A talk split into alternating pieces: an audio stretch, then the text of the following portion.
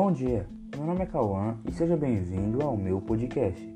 Na manhã de hoje conversaremos sobre o fascismo, seus ideais, significado e entre outros.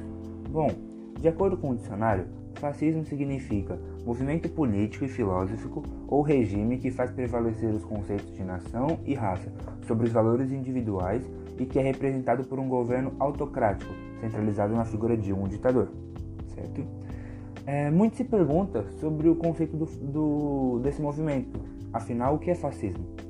O fascismo é um conceito que gera muito debate por sua complexidade, já que é um movimento político que se adapta a diferentes circunstâncias e apropria-se de formas diferentes de ideologias.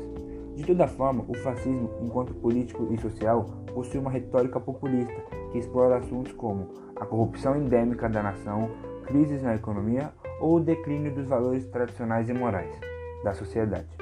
Além disso, o fascismo é a favor de mudanças radicais no país.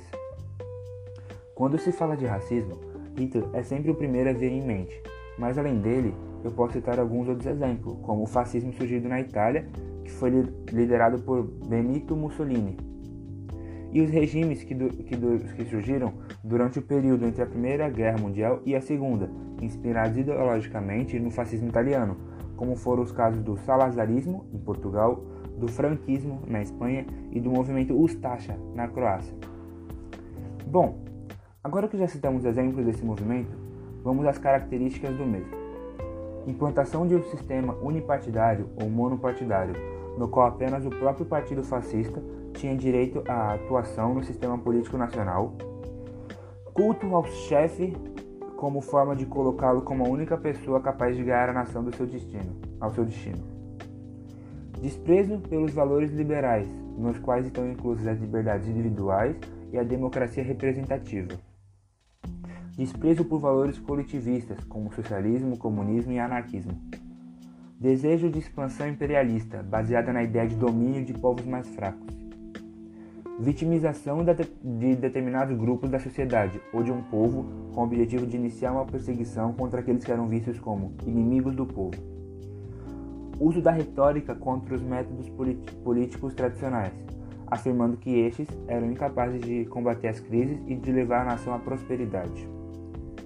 Exaltação dos valores tradicionais em detrimento de, val de valores considerados modernos.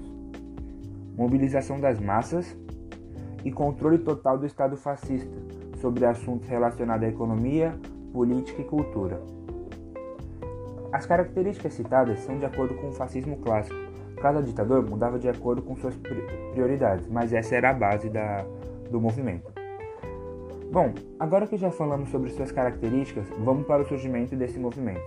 O fascismo surgiu na Itália em 1910 e alcançou o poder na década de 1920. A ascensão do fascismo na Itália está diretamente relacionado com a crise econômica que o país viveu. Além disso, tem, rela tem relação com a frustração italiana com a Primeira Guerra Mundial e com o temor da expansão do socialismo no país. Como já dito, Benito Mussolini foi o precursor desse movimento. Apesar do mesmo começar sua carreira política com movimentos socialistas, ao decorrer da década foi alinhando seu discurso a pautas nacionalistas que agradavam e aproximavam do conservadorismo. Sua popularização foi decorrente do uso de violência para reprimir grupos socialistas. Atualmente, também há a utilização do termo neofascismo para referir-se a movimentos políticos odiernos que possuem aproxima aproximações ideológicas com o fascismo. Bom, estamos chegando ao fim do nosso podcast, mas antes não podemos esquecer das curiosidades sobre o tema. Separei para vocês países onde já se predominaram o fascismo. Escuta só. Na Europa temos Albânia, Alemanha, Áustria, Bulgária, Espanha, França, Holanda, Hungria, Romênia e Suíça. Na Ásia temos Japão, República da China e Líbano.